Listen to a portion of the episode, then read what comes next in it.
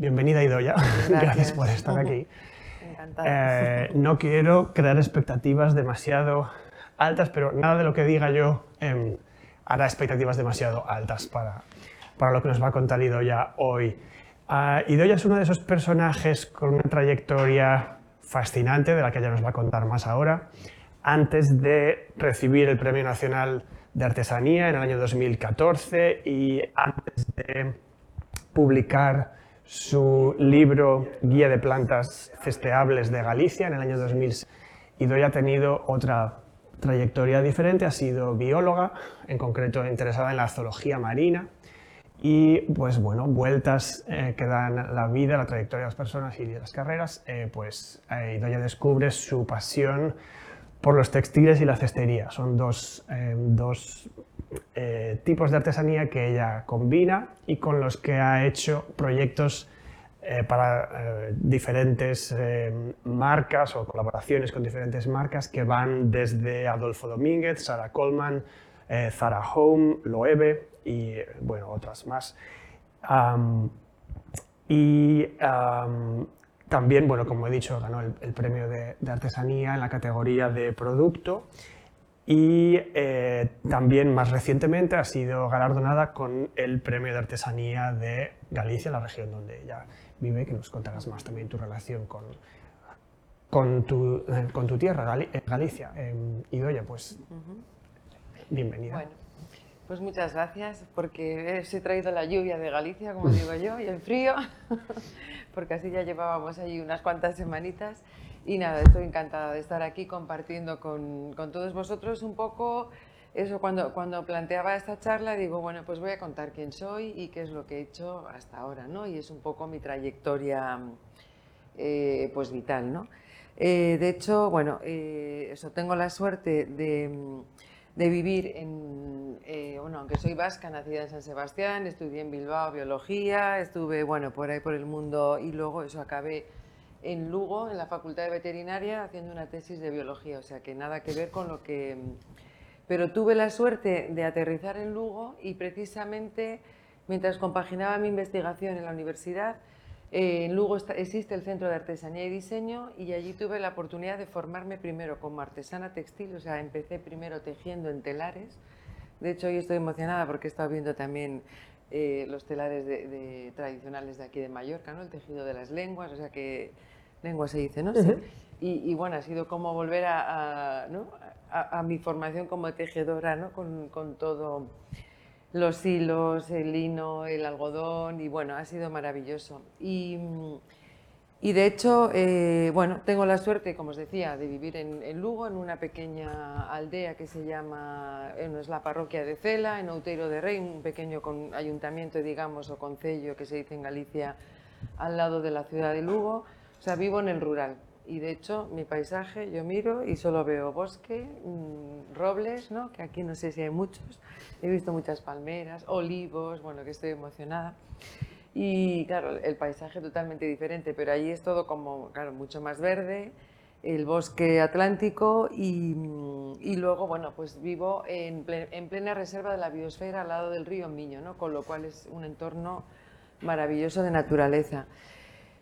Y, y, yo creo que es un poco, mmm, vamos, la finalidad de esta charla es que no sé qué imagen tenéis de la cestería o si conocéis un poco el oficio, pero bueno, yo creo que es eso, ¿no? que lo que quiero comunicar es un poco que la cestería se puede llevar a, muchos ámbitos y, lo vais a ver a lo largo de, toda la, la, la, exposición. ¿no? Y de hecho, bueno, pues bueno, no voy a enrollarme más, pero que lo vais a ir viendo. ¿no?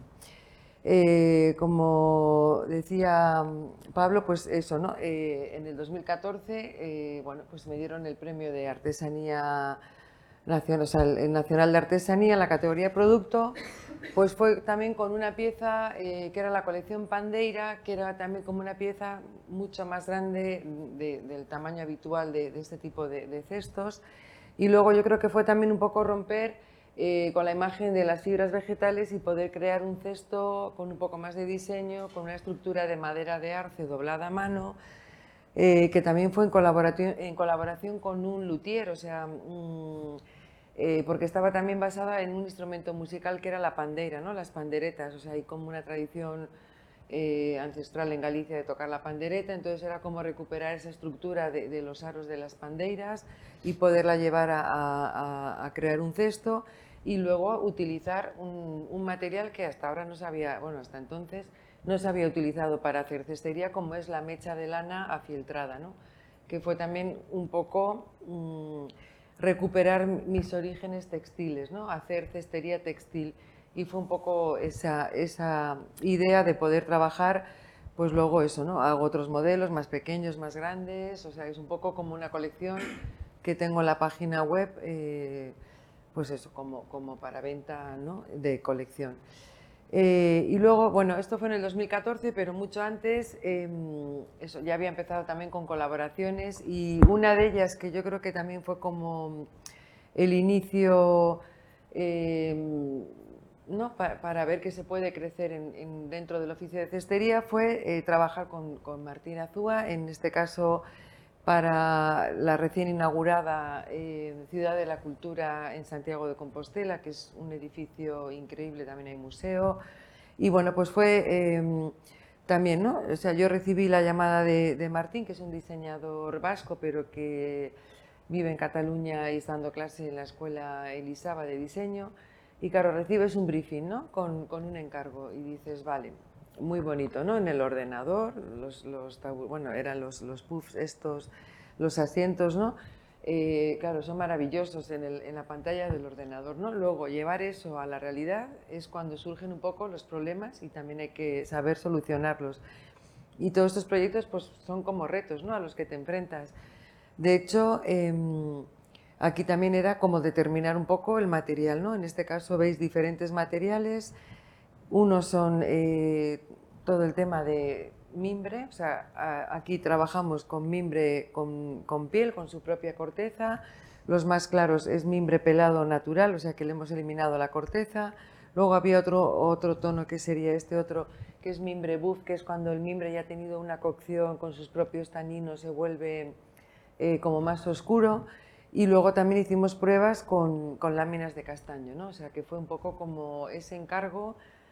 Y, claro, los pequeñitos decíamos, bueno, los de 60 perfectos, lo ves en, en, el plano, ¿no? 60, 80, un metro, pero claro, cuando te encargan un puff de 1,20 o 1,50 y te pones a tejerlo, entonces eso, ¿no? Mm, vamos viendo que al final pues no es tan fácil tejer una dimensión tan grande y, y te enfrentas pues a a tener que resolver soluciones técnicas, ¿no? que muchas veces en diseño no se piensan, que luego nos toca ¿no? eh, resolverlas, en, como decía, en la ejecución. Pero bueno, eh, de hecho esto fue un proyecto también que participamos bueno, con Arturo Álvarez, que es otra de las empresas de, iluminación ahora más potentes en, Galicia.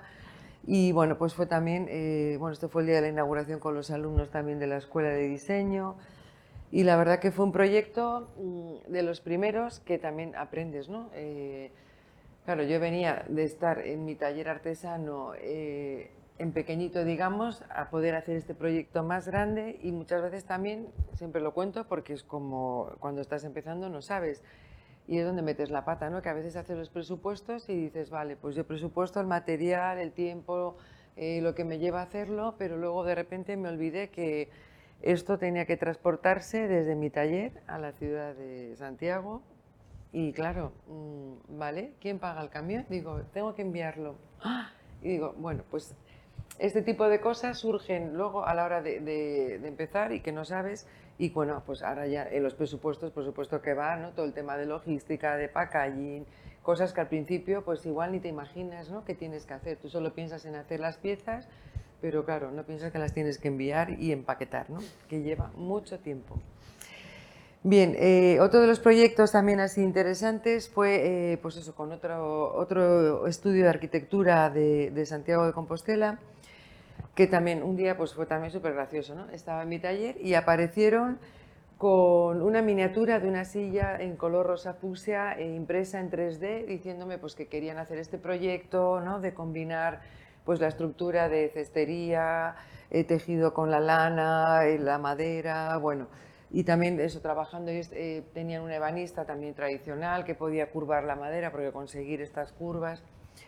Y yo dije, bueno, pues lo intentamos, pero digo, a mí este prototipo que me habéis traído monísimo mm, no me sirve. O sea, yo necesito tener como la silla en físico para poder ¿no? Eh, tejer y, saber si puede funcionar o no.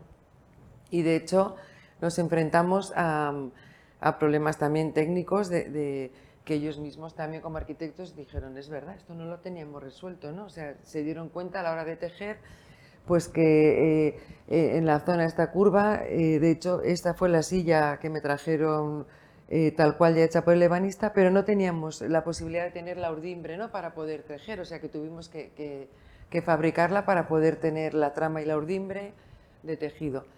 Pero bueno, la verdad que también fue otra experiencia, luego esta silla ha estado también presentada en premios y, mm, bueno, pues también da juego ¿no? a, poder tener como diferentes eh, formas, incluso no sé si la transformaron hasta en columpio, ¿no? que, es una pieza pues también que tiene como presencia, ¿no? también con madera de, casta, no, de, de roble, iba a decir carballo, que es roble, sí. Me sale de vez en cuando el gallego, ¿eh? Así. Bien, eh, de hecho, eh, a raíz de estas colaboraciones, claro, la gente también ya te empieza a conocer un poco más y, aquí también tuve otro briefing con otra mm, diseñadora, en este caso Uki Permui, que ella es sobre todo diseñadora gráfica em, y también estaba haciendo como la reforma de una marca, eh, que en este caso era una marca de pan artesano, que era el pan de Amoa, y lo mismo, me llamó y me dijo, mira, yo sé que tú haces así cestería, pero lo que te voy a pedir yo es un poco raro, te voy a mandar un dibujo, esto no sé si lo puedes hacer. Claro, me mandó el dibujo, que no lo he traído aquí, pero bueno. Al final me pidió también, era como un cesto nido, ¿no? Para poder exponer el, pan eh, en esta panadería donde ella había hecho también un poco todo el diseño gráfico de darle, pues eso, ¿no? A la tradición familiar. De hecho, está la foto de la familia. Bueno, y y bueno, claro, el dibujo que me, que me, hizo era como un boceto de un nido y me dice, ¿tú crees que esto se puede tejer? Y digo, pues sí, porque justo, o sea, casualidades de la vida, yo acababa de llegar también de un viaje de formación a través de una beca, mm, bueno, era como, no llegaba a ser una beca, era como un programa de formación para adultos, para escuelas de cestería, lo mismo que hay un Erasmus para estudiantes, pues eh, pudimos viajar por Europa, estuvimos en Alemania, en Dinamarca, en Polonia, y luego estas escuelas también vinieron a Galicia, hicimos este intercambio de conocimientos de cestería. Y justo yo acababa de aprender esta técnica que digo, no puede ser que me entre un encargo cuando yo justo, porque igual me llega un poco antes, le hubiera dicho, pues mira, mm, lo podría intentar, pero, pero no sé hacerlo, ¿no? Y en este caso fue como el momento ideal. Y donde realmente me cambió la vida eh, fue también a raíz de, haber estado... Em, eh, gracias a la Fundación de Artesanía y Diseño de Galicia, eh, tenemos también como programas de internacionalización para artesanía. ¿no? Solemos viajar a ferias internacionales como puede ser Maison en París, eh, solemos ir también ahora a Estocolmo a la feria de mm, Formex y luego pues hemos estado también en Frankfurt, en Tendance, bueno, hay varias ferias en Ten London también, bueno, nos movemos, digamos, como bajo el paraguas de la marca de artesanía de Galicia, que es algo que también nos da como más visibilidad. Y después de estar en París, eh, bueno, pues algún diseñador pasó por allí porque yo no llegué a hablar con nadie de Loewe. Fue como, mm, bueno, recibí una llamada de teléfono y me dijeron, mira, hemos visto tus piezas, queremos hacer unas primeras pruebas, una colaboración, ¿tú cómo lo ves? Y yo creía que me moría, vamos, o sea, fue como, ¿no? Mm, ¿Qué hago? Eh, de hecho, bueno, llevo con ellos colaborando desde el 2000, ya no me acuerdo, creo que 11. Y, fue también, las primeras colecciones fueron como eh, prototipado, yo enviaba las piezas, eh, bueno, íbamos viendo con el equipo de diseño. de hecho, estaba el anterior director creativo, ahora está Jonathan, antes estaba Stuart, bueno, o sea, hicimos como todas unas primeras pruebas de prototipado que luego salió en el desfile y cuando pasó el desfile me llamaron y me dijeron tenemos dos noticias, una buena y una mala. La buena es que ha gustado muchísimo los bolsos tejidos con la técnica de cestería, incluso mezclando fibras naturales como la Enea, que la tenéis aquí también. Y, bueno, la mala, que no era mala, era eso, que va a haber producción y son muchos bolsos los que hay que hacer. Entonces, claro, también fue el susto de decir, yo no sé si tengo esa capacidad de producción. Y bueno, ahí también digo que me cambió la vida porque tuve que empezar a pensar de otra manera, ¿no? A la hora de, poder, eh, poder eh, fabricar eh, los bolsos y aumentar la producción. Y eso creo que debió ser en el 2011 porque hicimos las colecciones que además le llamaron la colección Galicia en el 2012, 13, 14 y bueno, sigo con ellos colaborando. Y bueno, ahí estaba un poco como en la sombra. Yo creo que fue un poco también mm, para los artesanos que trabajamos para Lueve, que somos unos cuantos, em, para mí fue como también el orgullo de poder ir a, la presentación justo en el 2019, antes de, de la pandemia, con esta colección de Salone Basket porque ahí fue cuando, digamos que se puso manos y cara a los artesanos que colaborábamos en estos proyectos. ¿no? Esto fue para el Salón de Móviles de, Milán, hicimos varias muestras de bolsos, eh, piezas también decorativas como los nidos ¿no? con, con los ikebanas, eh, bueno, pues todo también inspirado un poco en la cestería japonesa del bambú, eh, bueno, eran también como bueno, maravillosos, porque luego también, claro, tuve la suerte de ir a Milán, hacer la presentación allí y, también, ¿no? La puesta en escena increíble, ¿no? Y bueno, estos son también fotos en el taller cuando estábamos trabajando y claro, em, en este caso sí que la marca, eh, vamos, nos dio visibilidad, grabaron vídeos de todos los artesanos que, de todo el mundo que participábamos en este proyecto y lo más gracioso después de ver este vídeo, mira, no lo he traído, ¿eh? lo podía haber puesto, pero bueno, si buscáis lo de básquet os va a salir el, vídeo. Lo más gracioso es que eh, pues participaba, por ejemplo, Joe Hogan en, Irlanda, bueno, de Galicia estábamos tres artesanos, estaba eh, Álvaro Leiro y las Redeiras también que trabajaban con las redes, yo estaba en Lugo, bueno, había también otra artesana china, mm, bueno, eh, ahora no recuerdo, había más otro, otro artesano como el maestro japonés. Y, y, lo bueno de todo el vídeo es que todos vivíamos en el rural, rodeados de naturaleza, ¿no? O sea, fue como el, el, el punto clave también, el punto de, de conexión de, de, de ese vídeo. Y estuvo muy bonito, la verdad. Y bueno, pues para que veáis que estos son un poco también pues piezas, bolsos que se hicieron, estos son pequeñas producciones que sí que tenemos capacidad y somos capaces ¿no? de, luego, aparte de hacer todo el prototipado y todo el proceso, ¿no? de siempre en colaboración con, con el equipo de diseño, pues luego salen las colecciones donde hay producción y, y lo gracioso fue que llegó la pandemia y estamos en el 2021 y y claro, no, no se podía trabajar porque estaba todo cerrado. Entonces fue un poco como la suerte de decir, pues mira, yo vivo en la aldea, en un pueblecito pequeño, mi taller está aislado, o sea, yo podía mm, ir de vez en cuando al taller y tenía materiales. Y dijeron, ¿cómo? O sea, ¿podemos hacer y crear algo? Y fue como eso, ¿no? A través de videoconferencias, eh, ¿no? Que ahí también descubrimos que podíamos trabajar virtualmente en vez de presencialmente pues surgió un poco eh, de la inspiración de esta colección de, bolsos o de lámparas ¿no? que también se crearon, dijeron pues lo llevamos a moda ¿no? y fue con el, eh, equipo de, moda de, esto era de hombre, de Ready to Wear que estaban en, Barcelona, pues eh, intentamos eso, ¿no? hacer esta colección que de hecho luego se presentó en desfile sin, sin modelos porque no había desfile, o sea fue en, maniquí y fue un poco llevar los textos que habéis visto antes de la colección Basket, era llevarlos eh, a la moda, ¿no? Con, con, los top de hombre y bueno, eh, después de hacer esto, justo mm, dijeron, pues también queremos hacer para mujer, o sea, no, era como, pues entonces eh, nos llamaron de París, que el estudio de moda estaba en París, en este caso las diseñadoras, y dijeron, pues venga, vamos a crear también con las técnicas de cestería, la colección para, para mujer, ¿no? Y, bueno, pues fue también, eh, surgió que también no había desfiles y fue todo como algo mucho más em, artístico, digamos, ¿no? Utilizando técnicas.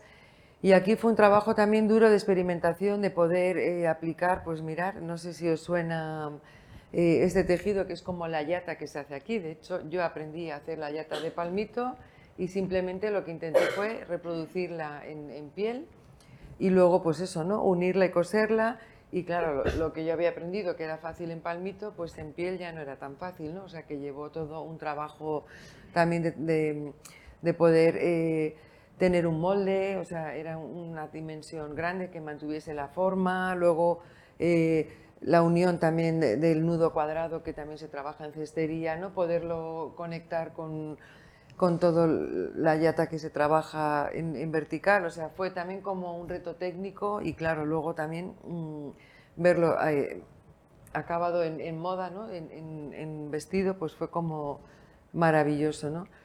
De hecho, em, todo el desarrollo, o sea, yo creo que lo importante de todos los proyectos para mí es todo el aprendizaje, ¿no? Eh, los retos a los que te enfrentas y las novedades, bueno, ¿no? El, briefing que te hacen, pues venga, vamos a intentar hacer esto. Y eso es un poco lo que, lo que te motiva, ¿no? A probar cosas nuevas, si no siempre sería aburrido hacer lo mismo, ¿no? Entonces, bueno, pues siempre encontramos, eh, pues eso, estas cosas divertidas de, de, poder hacer con la técnica. Bueno, y mm, de hecho, eh, bueno, con lo EVE ahora eh, sigo trabajando, que estamos a, a tope. Eh, preparando todo el próximo Salón de Milán de, que va a ser en abril, ¿no? el año que viene, y luego con otras colecciones. Y bueno, pues es un ritmo interesante de trabajo, ¿eh? hay que estar ahí, vamos, de hecho hoy me decían, ¿cómo que estás fuera? que tienes que entregar prototipos y yo sí, sí, sí. O sea que al final hay que, hay que estar ahí, ¿no? Pero bueno, yo estoy encantada. Y de hecho, eh, después de la pandemia, pues también surgió la posibilidad de, trabajar con una firma que precisamente está en Lugo y, de hecho es una firma también como de interiorismo em, que tiene estas tiendas de, la Nena Home. Bueno, esto fue la inauguración en Madrid dentro del espacio de Luz y Ambiente, que es otra, otra firma y trabaja con, con eh, revestimiento continuo, o sea, son como acabados de microcemento, donde también en el propio cemento pues pueden introducir un montón de, materiales como puede ser, eh, pues no sé, acabados de, de, concha de mar, de mejillón, o a veces pues también, eh, pues no sé, restos textiles, de hecho, bueno, creo que estuvieron haciendo todas las, las muestras y todas las pruebas, por ejemplo, para la marca EcoAlf, o sea que abrieron en París toda la tienda, era hecha con el propio, eh, con prendas ¿no? que, reutilizaron, las trituraron y se, integraron en la pared y está toda la tienda revestida ¿no? con, con, ese, con ese material.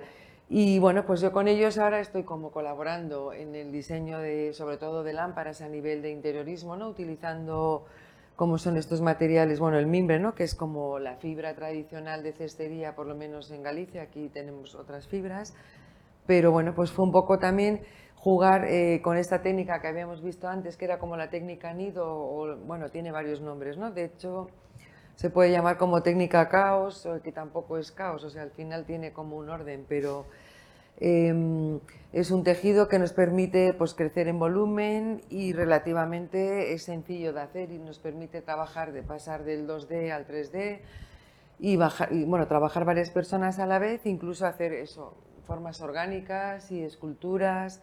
Y en este caso, bueno, fue un poco la instalación de, de este árbol con mimbre natural. Y, y luego eso, eh, pues también eh, ¿no? con todo el tema de, trama textil, bueno, pues fue un poco eh, este tapiz que en vez de ser con lana, como se puede hacer con otros materiales, pues fue un poco jugar con las láminas de castaño.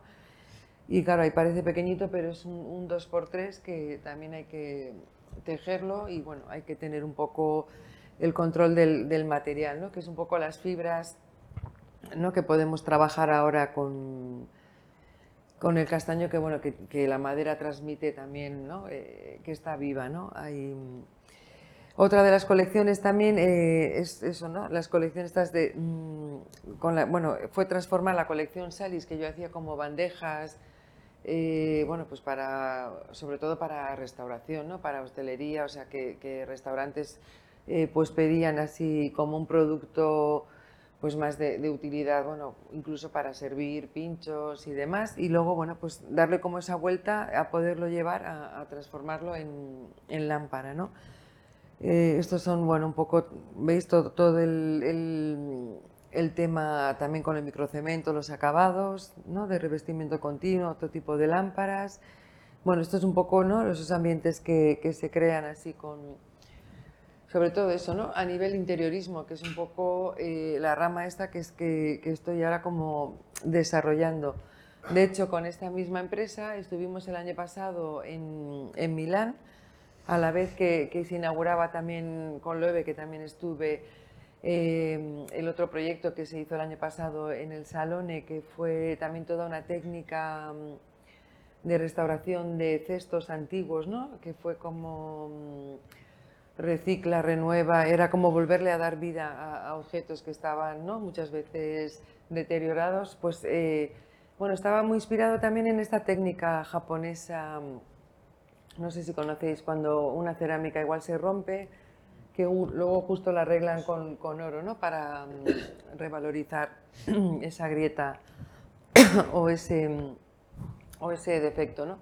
Pues es potenciarlo. Y un poco con el proyecto de Loewe fue eso, ¿no? Eh, potenciar con la piel y restaurando todas las piezas así de colecciones de cestería del mundo. ¿eh? De hecho, tuve en mis manos una pieza tejida por aborígenes australianos que yo decía, me desmayo, o sea, como, como me pase algo con esto, y bueno, fue maravilloso, ¿eh? un bolso precioso.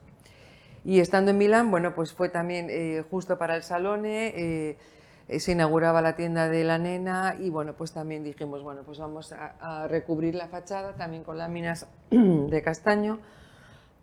y entonces, bueno, pues fue un poco jugar también con eh, las lámparas interiores y, bueno, decorar, eh, bueno, pues eso. Y de hecho, bueno, pues hay otro tipo de, lámparas, ¿no? Que podemos trabajar siempre con mimbre, utilizamos, ya os digo, hasta para, bueno, esto fue en, en la decoración de, un evento en una iglesia, o sea que fue como, bueno, pues que podemos dar como diferentes eh, puntos. Vale, y justo después de la pandemia, ya cuando volvíamos también a, empezar ya a trabajar, em, eh, bueno, pues también me llamó el estudio de arquitectura de, de Zara Home, el estudio de Elsa Urquijo, que es un poco la, arquitecta que hace todos los proyectos de las tiendas, me dijeron, jo, justo estamos... Vamos a inaugurar la tienda nueva de, Coruña, que queremos que sea como la tienda emblema, ¿no? que, signifique un poco de dónde nació, eh, bueno, claro, es gallego, ¿no? es una firma gallega, entonces era como que estaban buscando el origen con los materiales, bueno, buscando eh, las raíces, bueno, más que las raíces era eso, sobre todo a nivel de, buscar eh, e, ese origen gallego con materiales, de hecho utilizaban también piedra, y bueno, pues también eh, el reto, bueno, tenéis ahí también, ¿veis? Piedras y de granito. El reto ahí fue también centrar el material, ¿no? Porque querían algo que fuese también como más eh, contemporáneo, más moderno. Y bueno, pues en un principio me lo planteaban hacer en, en mimbre, dije yo, vale, en mimbre, pero vale, mm, mimbre hay este, este, este, se puede hacer en este color, tal, bueno, vale, eh, podemos hacerlo con piel, sin piel, claro, hay que plantear y vale, una cosa es material y digo, ¿para cuándo? Y dice, bueno, mm, es que inauguramos mm, en marzo. Y yo, ya, pero estamos en... Yo creo que empecé a hablar con ellos en enero, o sea, era febrero, o sea, no tenía ni un mes para... para y dije, uff, mm, complicado con el mimbre. Y dije, venga, ¿qué os parece? El, el castaño es, es, gallego, podemos ¿no? darle una vuelta, plantear algo también como inspirado en los textos eh, de castaño y dijeron, venga, pues con castaño. Claro, el problema fue que yo no tenía estocaje de castaño. Cuando acepté el proyecto, hice el presupuesto, digo, vale, me da tiempo a hacerlo, a tejerlo. Bueno, esto que parece pequeño al final era casi como una pared como de cuatro metros de largo, ondulada, tejida por un lado, por el otro lado, o sea, casi eran ocho metros de tejido. Y la altura también era de dos metros, lo más bajo a dos, dos metros sesenta digo, vale, me da tiempo, cuento con esta gente, o sea, me organizo el proyecto y de repente no hay madera de castaño, que también pasa. O sea, otra de las cosas que vas aprendiendo con el tiempo. Y digo, bueno, pues ahora qué hacemos. O sea, fue como el mayor estrés de mi vida, porque ellos dicen, tal día tiene que estar aquí. Mira, ya había aprendido también, dije, del transporte no me ocupo, vandáis vosotros, los camiones, claro, hay que subir a un camión esta pared de cuatro metros que pesaba, no, no, quiero ni saber lo que pesaba, o sea, tuvo que venir un camión con creo que con seis personas mm, y casi subirlo a mano para luego poderlo ¿no? bajar a mano y colocarlo en la tienda. Pues no había madera de castaño, o sea, cuando llamé al proveedor me dice, no, es que no tengo, o sea, te la voy a tardar en hacer no sé cuánto, tiene que secar, y digo, es que estamos en febrero, tengo que entregar el 23 de marzo o el 26 que abre la tienda, y me dice, bueno, pues creo que la tienes allí el 15 de marzo, y yo, bueno, pues aunque no duerma, vamos, fue como la locura. O sea, trabajamos a full eh, para llegar. O sea, que esas son también cosas que dices, vale, un proyecto que lo puedes hacer como tranquilo, de repente se complica y lo tienes que trabajar. Mm, que bueno, pues también vamos aprendiendo. O sea, que al final ahora hay que hacer proyectos mm, contabilizando los tiempos de otra manera, sabiendo el material y bueno. Eh, interesante, o sea, porque luego también es un aprendizaje del material y de cómo se comporta, pero bueno, quedó muy bonito.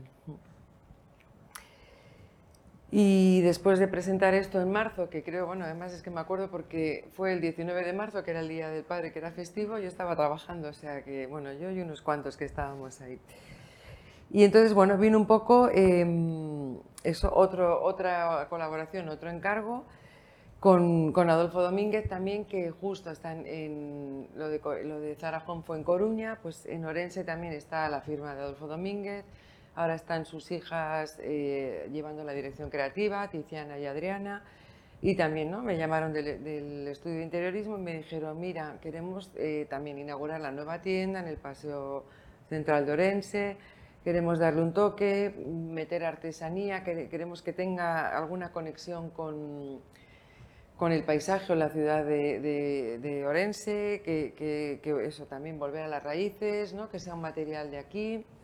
Y bueno, pues en este caso tuve como un poco más de tiempo y, fue también trabajar eh, todo el tema con, con, el mimbre, inspirado un poco en, bueno, que aquí también lo tenéis, en, los viñedos, ¿no? en, los troncos retorcidos de, de, los, viñedos de la Ribeira Sacra que están allí en Orense, incluso también de, las cepas del propio mimbre, ¿no? cuando se cultiva, que, se, que están como retorcidas, y era un poco llevar pues, ese paisaje al al local y bueno, luego aquí también se utilizaba la pizarra natural de, de, Galicia, bueno, había también madera de castaño en toda la tienda, bueno, fue como eh, todo un diseño de la interiorista, bueno, con, con un, es un ambiente cálido, eh, todo el revestimiento también era con cal continua, o sea, era como recuperar la tradición para llevarlo así a un enfoque más, más moderno.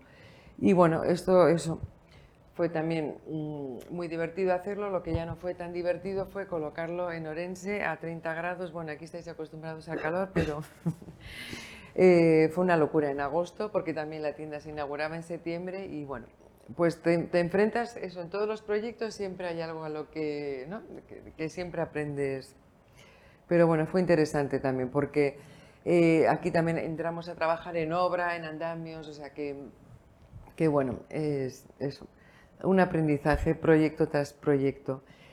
Y, bueno, pues eso, como ese verano yo creo que ya también me aburría, digo, bueno, pues aparte de hacer lo, de, lo de la tienda Adolfo Domínguez, pues tengo la suerte de veranear en la costa ah, cantábrica, al norte de, la provincia de Lugo, eh, y allí nunca hace sol, o sea, siempre estamos en verano con la nube puesta, ¿no? Entonces, como no podíamos ir a la playa, digo, bueno, mm, pues ¿qué hago?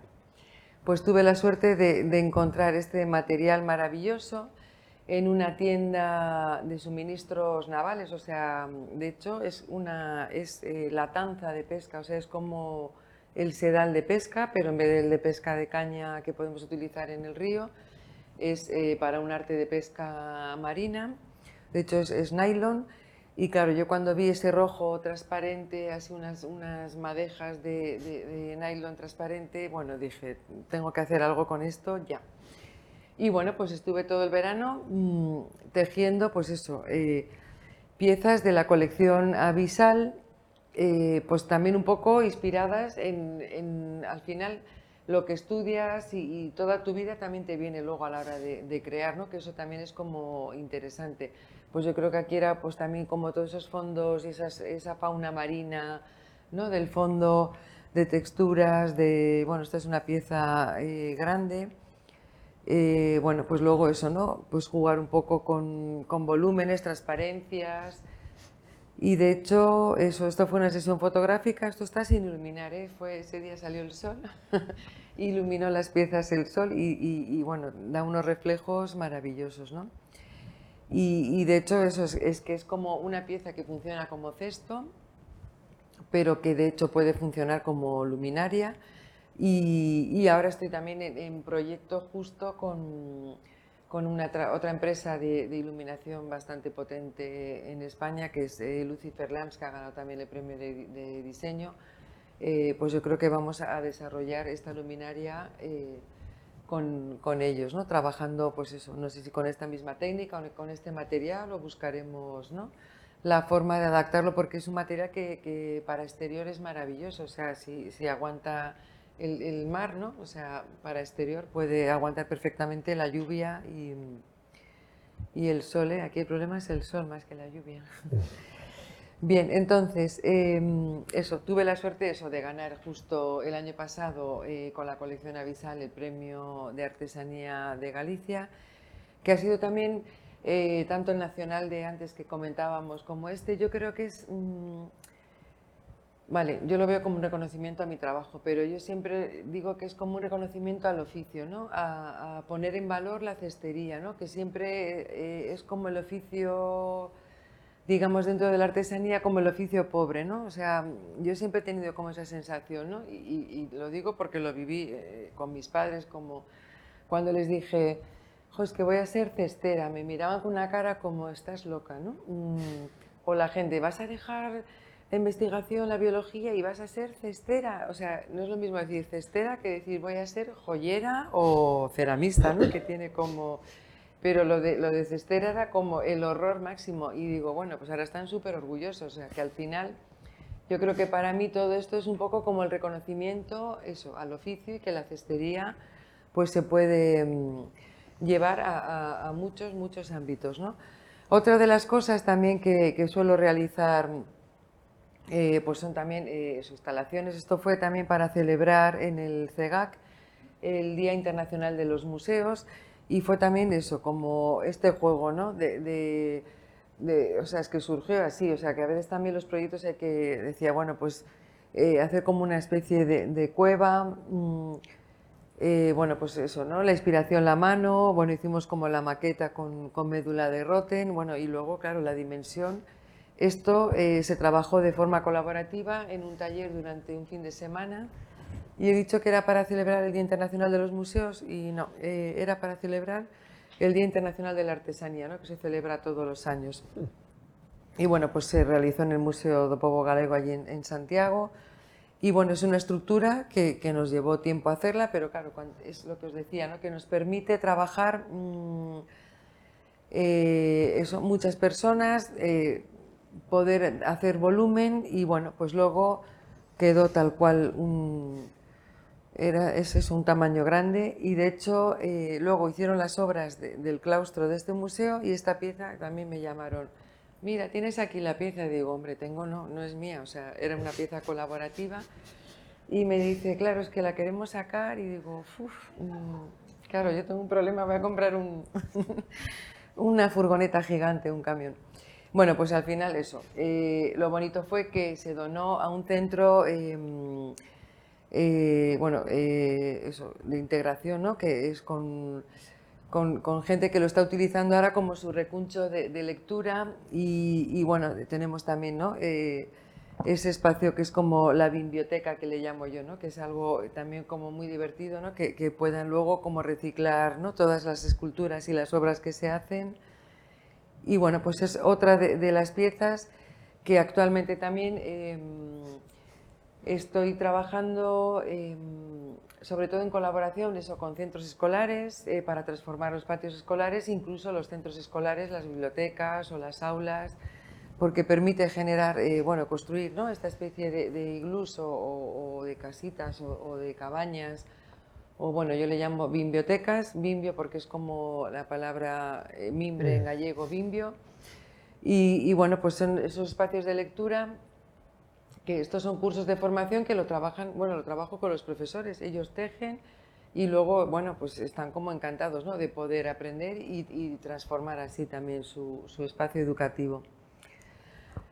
Eh, porque bueno, eh, antes no lo he contado, pero yo creo que también como empresa, eh, ¿ves? El efecto este de la mano que siempre surge de ahí, es como que como empresa tienes que estar apoyada en varias patas, ¿no? O sea, es como trabajar y tener tu propia marca, hacer colaboraciones con tal, con otras marcas, formación creo que es vital, eh, bueno, pues es un poco mm, eso, con, eh, trabajar con, eh, eso, con otros mm, bueno, proyectos también, o sea, que, que está como apoyado por si falla una, ¿no? tener como más recursos a la hora de, poder avanzar. Esto también fue lo que os decía antes, el anterior fue como para celebrar los Días Internacionales de Artesanía y en este caso fue el Día Internacional de los Museos, también fue otro proyecto en la Ciudad de la Cultura, en, el Gallas. Y bueno, pues también eh, es un poco más de lo mismo, ¿no? Eh, son eh, talleres abiertos, se explica un poco la técnica y, claro, la gente también es como cuando tocas el material y, ves ¿no? cómo se maneja el mimbre y el tiempo que lleva hacerlo, también es como cuando empiezas a valorar y dices, cara, y esto que parecía fácil no es tan fácil, ¿no? lleva su tiempo y, es como hacer un cesto, o sea, hasta que no haces un cesto por ti misma y ves lo, que conlleva hacerlo, es como que nunca le vas a poner valor ¿no? a la hora de, de hacer, ya no solo de hacer el cesto, ¿no? Esta mañana lo estaba hablando que estábamos visitando a un cestero de aquí de, Palma que trabaja con el palmito, eh, Peptoni, y, decíamos lo mismo, la gente no valora lo que cuesta, pues eso, ir al campo, cortar el palmito, ponerlo a blanquear, darle la vuelta, eh, secarlo, o sea, todo ese tiempo mm, lo cobras cuando haces el cesto. Es un poco ¿no? Eh, lo mismo. Yo tengo mi plantación de mimbre, tengo que plantarlo, podarlo, tallarlo, luego hay que humedecerlo para trabajar con él. Ese tiempo ¿no? es también el proceso que, muchas veces no, no, lo valoramos o ni se valora a la hora de, poner un precio, a la hora de, ejecutar ¿no? los, los, los, proyectos. Bueno, esto fue una instalación también en el, en el museo y bueno, lo mismo también eh, esta especie de iglú gigante, bueno, que, que, aquí entran varias personas. Y bueno, pues fue muy interesante, pues también, ¿no? Yo creo que también todos los trabajos colaborativos son los que aportan ese, ese juego. Y, de hecho, esto es, eh, eso también, eh, bueno, yo creo que es una de las piezas. Eh, el, resto de la instalación se desmontó meses más tarde, pero esta quedó allí y yo creo que es una de, las piezas más fotografiadas porque todo el mundo quiere meterse y hacerse como la foto, ¿no? Tenemos e, esa cosa ancestral, ¿no? De, cueva y de meternos. Y luego, pues también eso, hay colaboraciones eh, más profesionales o más técnicas, y en este caso, pues esta es em, eh, otra empresa de, arquitectura efímera que, solo trabaja pues, para eventos. Bueno, pues esto también precisamente fue en la Ciudad de la Cultura para un congreso y también esto me mandaron como el render. Oye, ¿tú crees que podremos hacer con mimbres eh, pues para decorar el escenario? Queremos dar luz, tal. Claro, yo dije, vale, esto yo creo que sí, o sea que luego, bueno, pues esto ya fue lo real, ¿no? Se, tejió también con esta técnica eh, toda la zona de, recepción y bueno, pues este fue también el escenario, la iluminación y bueno, pues yo creo que fue también eso, un proyecto de arquitectura efímera, o sea, esto se, trabajó, se fue a instalar y el congreso fue un fin de semana y el lunes se desinstaló, pero luego eh, todas estas piezas se recuperaron también con la Fundación Paidella para, para poder trabajar también, pues eso, ¿no? Luego con niños y demás. Em, vale, eh, yo creo que ahora más o menos, no sé si me estoy enrollando mucho porque no he mirado la hora, pero bueno, mm, esto es un poco eh, como una visual un poco rápida con proyectos así de los últimos años, porque casi no he traído más colaboraciones, por ejemplo, que he hecho con, moda y demás, pero eh, bueno, ahora os quería simplemente hacer como un flash de las colecciones que yo estoy trabajando ahora para que veáis también la diversidad de, materiales. Eh, esto es un poco también piezas que, que yo ahora estoy siguiendo un poco ese camino como más artístico, ¿no? Porque lo que no he contado nunca, bueno, sí que lo he contado más veces, pero yo siempre quise hacer bellas artes, no me dejaron hacer bellas artes, ¿no? Hace 30 años era como, tú estás loca, bellas artes. Mm. Bueno, mm, ni los profes, ni mis padres, y yo dije, bueno, pues, mm, bueno, hice biología, que no me arrepiento, o sea, estoy encantada de haber estudiado biología, y me fui a estudiar a Bilbao y la facultad de biología estaba al lado de la facultad de Bellas Artes, o sea, yo elegí biología porque estaba al lado de, de Bellas Artes, y de hecho, vamos, me escapaba bastante. Y es ahora que ahora eso necesito como tengo esa necesidad ¿no? de, poder utilizar las técnicas de cestería y crear objetos más artísticos. Ya, ya no tienen por qué ser el típico cesto o algo que sea utilitario. ¿no? Me, me interesa más investigar este proceso más, más creativo. Y bueno, pues eso, no dejo de hacer tampoco piezas utilitarias, como pueden ser, pues eso, ¿no? Cestos, nidos y demás. Bueno, esto también es combinando pues también cuerdas de algodón, de lana, o sea, hay un montón de posibilidades de poder trabajar con materiales. De hecho, también estos son como nidos pequeñitos, ¿ves? Estos son los diferentes tonos ya del propio mimbre eh, con su propia corteza, o sea, estos son los que cultivo yo. Tengo, pues eso, desde el Salis triandra que trajimos de Francia, a otro sauce que trajimos de Dinamarca, que cuando está vivo lo ves de color marrón, pero luego cuando seca se pone como negro azulado, que es magia, ¿eh? o sea, la naturaleza también te aporta, ¿no? Y luego, bueno, este más verdoso, más verde oliva es el salis purpúrea, bueno, es también muy divertido, ¿no? Poder tener tus propios mimbres, poder utilizar los colores y llevarlos pues a, a hacer obra, ¿no?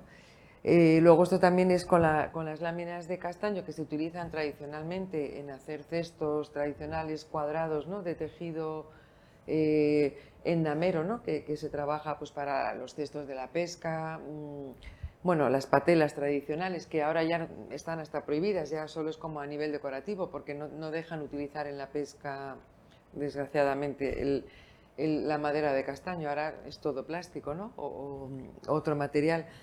Pues esto fue también un poco el juego este de deconstruir con ese material ¿no? que, estamos acostumbrados a verlo ordenado en trama y urdimbre, ¿no? en tejido andamero, dije, bueno, pues vamos a llevarlo a lo caótico, a lo intuitivo con esta técnica y bueno, pues fueron piezas también un poco más de artísticas y, esto es un poco en lo que estoy ahora, em, pues a jugar con volumen, con el mismo material que son las láminas de castaño, y bueno, pues que pueden ser desde cestos, que de hecho son cestos, ya tienen abertura, que lo puedes tener como a nivel decorativo como cestos, pero luego me apetece pues eso, darle otro enfoque, otro enfoque como más visual, incluso pueden transformarse en lámparas y bueno, pues se pueden hacer también en vez de formas redondeadas ovaladas y bueno, pues estoy en este juego ahora de creación y de encargos, ¿eh? porque lo peor es, eh, bueno, lo divertido es como crear, ¿no? Y jugar y decir, venga, saco la colección Castanea, me encanta, maravilloso. Pero claro, luego cuando vienen los pedidos y tienes que hacer, ¿no? Para enviar, dices, mm, ya empiezan ahí los tiempos, ¿no? Los estreses, los envíos y sobre todo ahora que vienen Navidades es como socorro. Pero bueno, eh, yo creo que siempre interesante. Ah, y esto, vale, son otras dos colaboraciones que, que creo que metí al final así, eh, pues también, ¿no? Con Maya Hansen, que es una diseñadora que hace mm, como eh, tops de moda y bueno, pues eh, esta pieza se hizo también así muy divertida porque fue también como un dibujo y venga, pues no, lo llevamos al cuerpo humano y de hecho eh, luego con esta otra firma de, Cataluña mm, pues jugamos un poco con la Enea ¿no? para hacer este, esta especie de no sé cómo llamarlo, si, de cinturón gigante o, de falda o de, o de, bueno, ¿no? De cintura, que bueno, pues me encantó, ¿eh? porque la estética luego, ¿no? Y la fotografía, eh, de hecho, ¿veis? Esta es la misma pieza de Maya Hansen, que también eh, se, prestó para, para las fotos, y veis que la misma pieza se transforma, ¿no? También depende de cómo la, la fotografíes y, y nos da como juegos diferentes, ¿no? Y no sé si tengo... Ah, Mm, creo que no tengo nada más. Puedo empezar yo con un par de preguntas que tengo. Me, interesa mucho algo que has, mm, que has, contado y es que la cestería tiene como una, una imagen un poco humilde. Eh, quizás los cestos, cuando uno piensa en un cesto, pues es algo hecho con materiales em, pues, pobres, digamos, no es, no es algo en, principio tan duradero como puede ser una pieza de cerámica o de metal, otra cosa. Y así que es cierto que tiene esa, esa imagen de, como de algo un poco efímero, eh, utilitario. Y mm, bueno, veo que lo que tú has hecho es transformarlo bastante en, en, algo muy, muy distinto. Pero me gustaría, si vuelves a los orígenes, eh, en el momento en el que te empiezas a interesar por la cestería, ¿nos puedes contar más de qué, qué te atrajo en particular mm. hacia la, cestería? Mm. Sí, no lo he contado, pero eh, claro, yo venía del País Vasco, mm, llegué a Galicia, bueno, eh, claro, en Galicia descubrí que, había un, mundo increíble eh, todavía de cestería viva que se estaba em, digamos, todavía está practicando, ¿no? Porque ahora cada vez empieza a haber menos.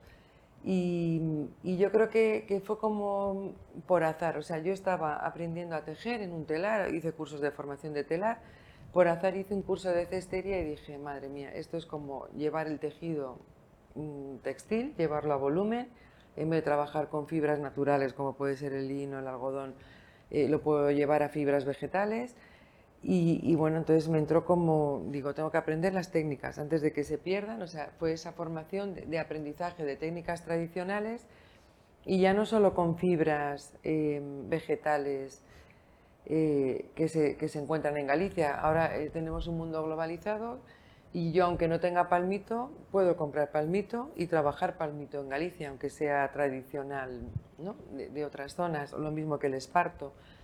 Eh, lo que quiere decir es que al final la cestería, mm, a pesar de que lo vemos un poco ligándolo con la pregunta, como algo, es, yo creo que mm, es el primer arte, o sea, de hecho hay discusiones a nivel arqueológico entre qué fue primero, la cestería o la cerámica o a la vez, o sea, yo creo que el primer recipiente que, que, se, que se tejió fue eso, ¿no? De observar la naturaleza, esas marañas, de cómo los pájaros hacían los nidos y el hombre vio esa forma y dijo, pues yo también voy a entrelazar las, fibras vegetales, que es la definición de cestería, y luego con barro, ¿no? Para, para poderlo... Y, bueno, y claro, de eso no se conservan restos porque es materia orgánica y se deshace, pero eso, la, cerámica se ha conservado. Y bueno, hace poco se encontró en Egipto unos restos de esparto también de, la época de antes de Cristo, con lo cual, eh, vamos, la cestería está probado que es como algo que nos viene, yo creo que casi a nivel genético, mm, ¿no? de, trenzar y de estar ahí elaborando eh, eso, mm, con las fibras vegetales.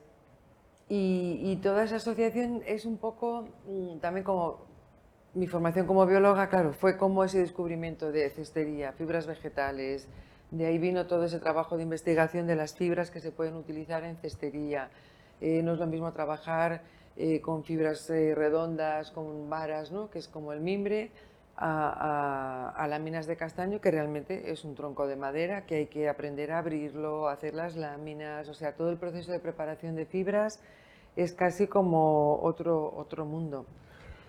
Y es a mí lo que me da pena, lo que se está perdiendo, ¿no? Todo ese saber popular, esa tradición, ese... Mm, saber hacer eh, en otros países. Por ejemplo, hay escuelas de formación, o sea, tú puedes en Francia ir y estudiar dos años de cestería y sales con un título, en Alemania igual, y en España no. O sea, la gente, aunque quieras aprender, no hay un sitio donde aprender. Puedes ir a aprender con un cestero que te enseña una técnica, vas a aprender con otro, otro cestero que te enseña otra técnica, que fue un poco el aprendizaje que hemos tenido nosotros, ¿no? A base de, ir con, con diferentes cesteros o en cursos de cestería igual organizados en algún centro pues como el de Lugo de Artesanía y Diseño, en escuelas de cestería.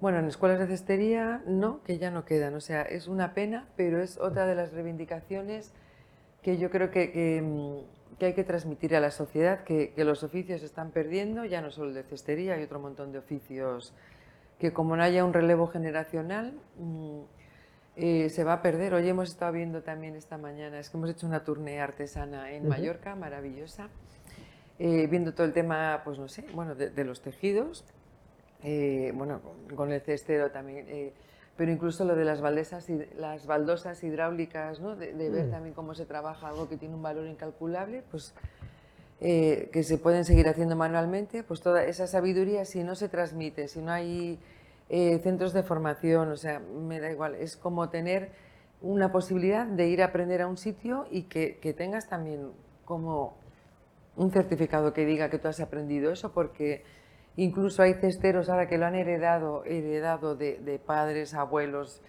mm, hijos, eh, quieren dar clase y como no tienen una titulación es como que no les dejan dar clase, ¿no? Que es mm. como, a ver, mm, ¿no? No, se reconoce. Bueno, aquí en, en Mallorca sí que hay la figura del maestro artesano, pero a nivel oficial no hay un reconocimiento de todos estos oficios que yo creo que habría que, que revalorizar y sobre todo eso, yo creo que la formación es básica, sobre todo eso, para aprender y para valorar.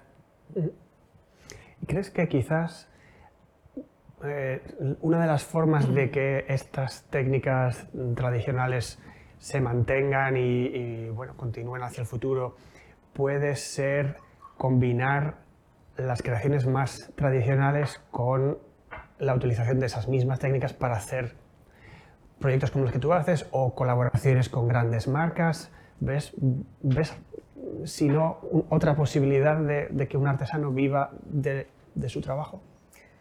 Eh, sí, de hecho, vamos, yo estoy en ello y, yo creo que es vamos, el mensaje que hay que lanzar, que ahora mismo eh, la artesanía está viva, la artesanía tiene futuro y, sobre todo artesanía con diseño y en colaboración, pues eso, con todas las disciplinas. Vamos, yo creo que de hecho los propios diseñadores dicen necesitamos, eh, porque de qué sirve diseñar si luego no hay nadie que, lo pueda fabricar o, o, que entienda el diseño para poder llevarlo a la práctica. O sea, yo creo que bueno, son dos disciplinas que ahora mismo están unidas y a veces también es difícil diferenciar entre artesano, diseñador, bueno, ahí hay también un límite o lo mismo que artista, o sea, eh, ¿no? lo de catalogar mm, y dar nombre, o sea, clasificar es complicado, ¿eh? o sea, yo a veces también me dicen, pero tú, digo, pues yo no sé lo que soy, o sea, pues al final digo, soy creadora, o sea, creo, me da igual, o sea, unos me verán más como artesana, otros más como diseñadora, yo ahora quiero ser un poco más artista, pero al final yo lo que he hecho toda la vida es crear, probar con materiales, disfrutar, pues eso, investigando. Y es un poco, ¿no? Esa curiosidad y estar despierta, o sea, la vida también va cambiando, no era lo mismo hace 30 años que ahora, o sea, que, que yo creo que estamos todos ahí, ¿eh? Mm. En tu caso está claro que no eres mm. o una cosa o la otra, sino más bien alguien que ha crecido, tu, tu experiencia y tus conocimientos viene se comunica de, de, tu lado más artesano a tu vertiente de diseñadora o de artista, ¿no? de, cómo has ganado experiencia haciendo, supongo, y ideas para, para crear otras cosas nuevas, llevar técnicas uh, un poco al límite, quizás. Sí, y es lo, es lo divertido, ¿eh? o sea, lo de enfrentarte a los retos. Y yo siempre digo que esto sola no se hace, o sea, yo siempre es como que, mm, que tampoco lo he contado, ¿ves? es que al final me hace falta como dos horas más, pero yo creo que el trabajo en equipo funciona muchísimo, todas las colaboraciones que he hecho con diseñadores de todo tipo, vamos, me parece como mágico, o sea, de hecho, eh, bueno, he estado todo el día con, Sara Regal, que está aquí en la, sala, en la sala, que es una diseñadora y es como siempre, tenemos que hacer algo porque, o sea, yo creo que es como siempre, ¿no? Dos cabezas, tres cabezas, o sea, un equipo funciona mejor y piensa mejor y se trabaja mejor, ¿no? Y todo, todo eso es como que te ayuda a crecer, o sea, lo importante es el proceso más que el producto final, que también es importante, pero, pero mm, en este caso eh, yo creo que es lo interesante, ¿no? Eh, colaborar con eso con diseñadores, con gente pues que está también ¿no? buscando cosas, o sea, hay, a ver, mm, sí, yo creo que hay, vamos, un montón de posibilidades de, trabajar y de, colaborar. Muchas gracias, Idoya. Pues seguro que hay preguntas entre nuestros Sí, de hecho, que yo recibo también un montón de gente, de, estudiantes de las escuelas de, de artes, bueno, de, de, pues, para hacer las prácticas, o a veces vienen de moda, otros vienen de arquitectura efímera, o sea, que hay gente que no quiere tener a nadie en su taller y yo estoy encantada de que vengan por, bueno, el año pasado tuve una chica francesa también eh, de prácticas y bueno, no sé, es como maravilloso, ¿no? Todo lo que se pueda estar ahí compartiendo es que es como, ¿no? Que también a veces pasa, ¿eh? Hay gente que sabe algo y dice, no, no, que me copian, mm. no quiero enseñar nada, eh, sigo en lo mío. Mm, yo creo que ahora, ¿no? Tenemos como otra visión así más abierta. Bien. Eh, sí que a veces has mencionado que, para estos grandes, cuando te hacen encargos de muchas piezas o requieres de ayuda también. ¿no? Entonces, un poco cómo trabajas. También saber, ya me imagino que habrá cosas que, digamos que el proceso de desarrollo de qué quieres hacer o lo que sea, tienes que hacer tú, pero ¿con gente normalmente trabajas? Vale, ves, eso no lo he contado también.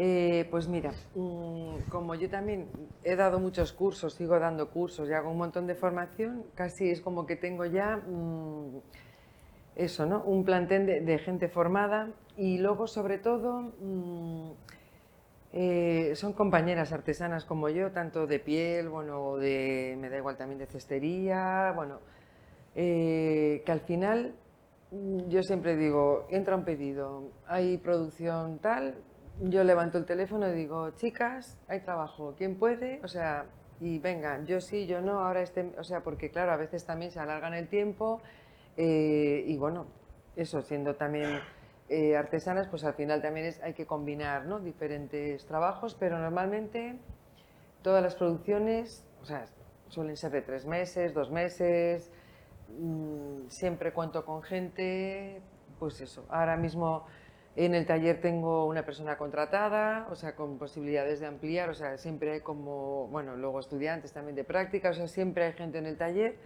Y luego eso, cuando entran producciones, amplio equipo, que es, lo interesante, poder tener gente disponible, eso sobre todo que ya está formada o a veces tengo que volver a formar, o sea, me refiero que cada proyecto es diferente. Igual el año pasado hicimos la producción de un bolso y este año toca hacer otra producción y es, venga, mm, vamos a aprender.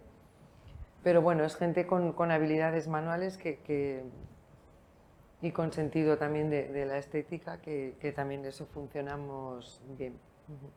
Sí, porque yo sola con dos manos sería como imposible, pero yo creo que hasta en eso también hay como un aprendizaje. Yo misma he aprendido a mejorar procesos de producción, que también es importante, ¿no? A la hora de mm, de diseñar un prototipo. Eh, yo ya cuando lo estoy haciendo ya estoy pensando si lo tengo que producir, eh, cómo puedo hacerlo más fácil. O sea, que eso también te amuebla la cabeza de otra manera, ¿eh? piensas de otra manera. Y Doya, me parece interesante también em, que nos cuentes un poco más sobre tu elección de vivir en el campo. ¿Tiene algo que ver con bueno, tu, tu formación como bióloga y también hemos visto que pues, la mayoría de los materiales que utilizas, menos el nylon marino este, todos son eh, fibras de plantas naturales. Nos has contado que también tienes tu propio huerto, no sé si le llamas huerto, o plantación de, de mimbres. ¿cómo, ¿Cómo ves la relación de tu trabajo con el entorno? Pues ahora mismo yo creo que si no llego a vivir en el campo, creo que no, podría mm, eh, vivir en otro sitio. O sea, necesito la paz que me transmite mi entorno natural para luego a veces seguir un ritmo frenético, ¿eh? que a veces eh, también hay como esa imagen de que, bueno, vale, yo vivo en el campo, rodeada de naturaleza, pero hay días de taller de, ritmo de estrés, ¿no? que a veces digo, uff, menos mal que abro la ventana y veo así, mm, verde y, la paz y la quietud, porque si, si, llego a abrir la ventana y ver el ritmo frenético de una ciudad, yo creo que ya digo socorro.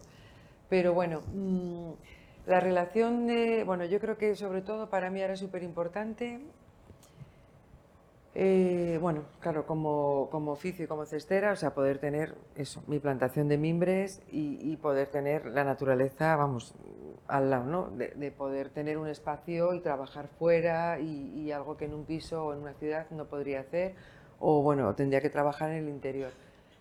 Y, yo creo que también eh, la relación con el rural eh, viene un poco, bueno, no sé si, por la infancia, ¿no? De ir al rural a casa de, mis abuelos que vivían en el campo, que bueno, mi padre se llevó un disgusto cuando le dije que me había comprado una casa en, una aldea, como decía, Dios mío, o sea, yo he estado trabajando para que tú estudies y, es como que para él era un retroceso volver al rural. Pero bueno, em, hay como que, yo, vamos, yo estoy encantada y de hecho... Eh,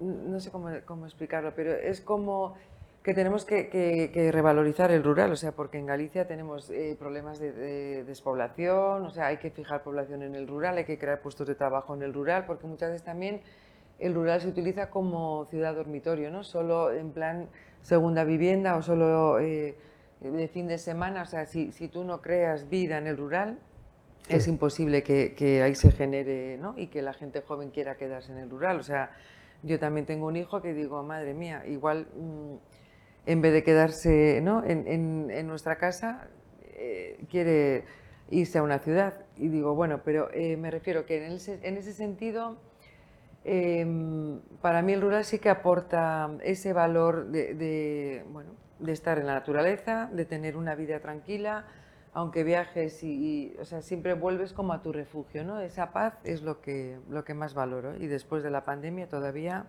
muchísimo más, o sea, para mí fue como un regalo. Y también veo que eso, podemos pensar en la artesanía como una, una aliada ¿no? en, esta, en esta, mm, bueno, todos los problemas que, que tenemos en, en Galicia y en otras partes de España con qué se puede hacer, de qué puede vivir una persona que viva en, hmm. en, el rural, en la famosa España vaciada. Sí, y de hecho, ahora yo creo que también hay como, mm, bueno, por lo menos en Galicia estamos intentando hacer eh, ese turismo experiencial, ¿no? de, poder eh, visitar talleres, no solo visitar, ¿eh? porque yo he hecho una visita, vale, vas, ves, no sé qué, pero incluso un turismo como mucho más mm, eso, experiencial, eh, con alojamientos, o sea, de que la gente pueda venir un fin de semana a quedarse en el rural, ver esa vida, ¿no? participar en tu taller, hacer un, curso, una experiencia. Y yo creo que también es un poco, mm, esa demanda existe, lo estamos viendo cuando viene pues, gente de fuera que valora muchas veces más, ¿no? Mm, la gente de fuera valora más lo que tenemos que, nosotros mismos. ¿no? Entonces yo creo que en ese sentido sí que se están intentando ahora pues hacer igual programas pues como más asociados eh, al, turismo experiencial de artesanía o, bueno, de naturaleza o incluso, pues eh, hoy hablábamos aquí, ¿no? Lo, de la viticultura o los procesos del aceite, ¿no? la, oleoartesanía, o sea, la oleo, mm, el oleoturismo o el turismo bueno, no sé, que es como algo que podemos mm, sí, solicitar y, reivindicar para, que haya un rural vivo. Ah, por favor. Tienes también venta directa, además de vender los encargos ¿no? que decías, pero entiendo que esas colecciones las vendes tú directamente, las vendes a, a, través de la web, o no sé. ¿Y quién, por ejemplo, hay ¿Te las compran desde España o desde el extranjero? Vale, buena pregunta. Mm, tema colecciones, vale, o sea, yo hago mi, o sea, tengo mi propia marca, eh, de hecho, eso, vendo directamente mm, yo a través de la web, que de hecho ahora mismo no tengo tienda online porque la tengo en proceso de construcción y no sé lo que va a tardar porque luego te cuento otra cosa, pero bueno, eh, de momento está en stand-by y luego sí que suelo hacer también, igual a veces, eh, pedidos para tiendas, ¿no? galerías también que a veces... Y sobre todo, mm, más que para tiendas, mm, bueno, pueden ser de mi entorno, en Galicia tengo varias, en Madrid también, pero casi trabajo sobre pedido. O sea, eh, hemos estado ahora en ferias como por ejemplo la de Maison en París, eh, recientemente este año creo que se retrasó de enero que suele ser la edición en enero y en septiembre, se retrasó, se retrasó a mayo, a marzo creo. Bueno, entonces de ahí te surgen pedidos que ya te dan trabajo para X meses. Ahora está volviendo, a, bueno, ya fue, o sea, serían pedidos para, para diciembre, o sea, de hecho yo de esa feria, una vez que haces clientes ya te van también renovando pedidos. Con lo cual también es mucho más gratificante hacer una venta directa, ¿no? porque el dinero, digamos, mm, yo hago el producto y lo vendo, no hay un intermediario, porque el problema también es cuando vendes a tiendas, eh, ahí viene también todo el tema de precios, ¿no? de, cómo mm, valorar un producto artesano, los márgenes, ahí, ahí también hay unas diferencias considerables. Y con la web a mí me está pasando que muchas veces yo también, como estoy trabajando en producciones para otras firmas, eh, con mis cosas, eh, tener una web en funcionamiento requiere un esfuerzo increíble para atender pedidos. Si no tienes estocaje, eh, la gente quiere para allá, o sea, y para allá a veces pues es, mira, no puedo, o sea, no lo tengo hecho, si lo tengo que hacer tardo 15 días o un mes. Entonces, bueno, es complicado toda esa gestión dependiendo ¿eh? también del tipo de colecciones, hay piezas que salen más rápido, que puedes tener estocaje, pero claro, tampoco tenemos esa capacidad de tener almacenes, o sea, no somos Amazon, o sea, eso es como ¿no? que tenemos que tener una pequeña logística, pero es complicado, ¿eh? o sea, todo el tema de venta, mmm, claro, porque yo creo que es ahora mismo lo más difícil, o sea, lo fácil es hacer el producto, lo difícil es crear marca y una vez que tienes marca es... Eh, la venta, ¿no? O sea, al final es como un, cuello de botella. Y muchas veces eso es más fácil eh, vender en el extranjero, que me has preguntado. O sea, en el extranjero hacen el pedido, no te discuten el precio, lo quieren, esperan, o sea, valoran muchísimo más que muchas veces aquí en, España que, que, está más complicado, ¿no? Por el tema de precios o o bueno, o, la inmediatez, ¿no? Que a veces mm, no, o sea, la artesanía tiene unos tiempos. Y es que a veces es duro decirlo, pero a ver, que yo también defiendo a las tiendas, que eh, también tienen sus gastos, y, bueno, o sea, pero muchas veces nos ha pasado y, nos está pasando en artesanía que, mm, que, a veces la tienda gana más por vender un producto que nosotros por hacerlo, ¿no? O sea, y ahora hay artesanos ya también como que se están negando a vender en tiendas, venden directamente ellos en ferias, o, en el extranjero que puedes poner igual un valor un poco más alto, pero a veces, eh, claro, no podemos mm, poner un precio y rebajarlo a la mitad para que la tienda lo pueda vender. O sea, es muy complicado. ¿eh? Ahí ya te digo, el tema márgenes y precios es un mundo mm, y no es lo mismo mis piezas que piezas de joyería. O sea, hay, hay otro... O sea, cada artesano tiene que valorar lo que más le interesa. Complicado. Hola, Idoia, yo... Sí, sí. sí.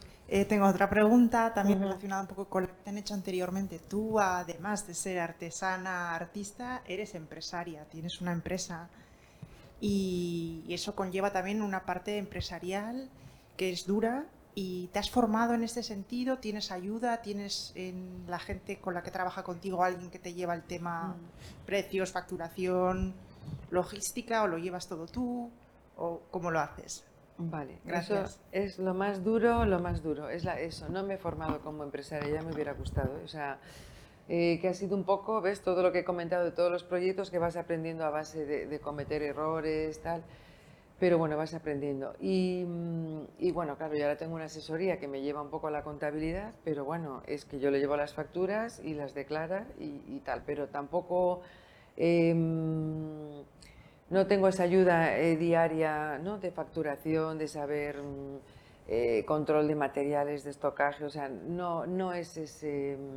y es un poco caos, ¿eh? es, lo que más estoy echando en falta ahora, esa gestión de, tiempo a nivel mm, empresarial, porque eso, puedes, puedes delegar, pero al final también tienes que estar ahí mm, haciendo pedidos, viendo que te ha llegado todo, que, que hay que enviar esto, hay que me olvidar de... Sí, es, es, un poco lo más para mí agotador. O sea, yo tengo la, la, cabeza amueblada para unas cosas y el tema números es como complicado.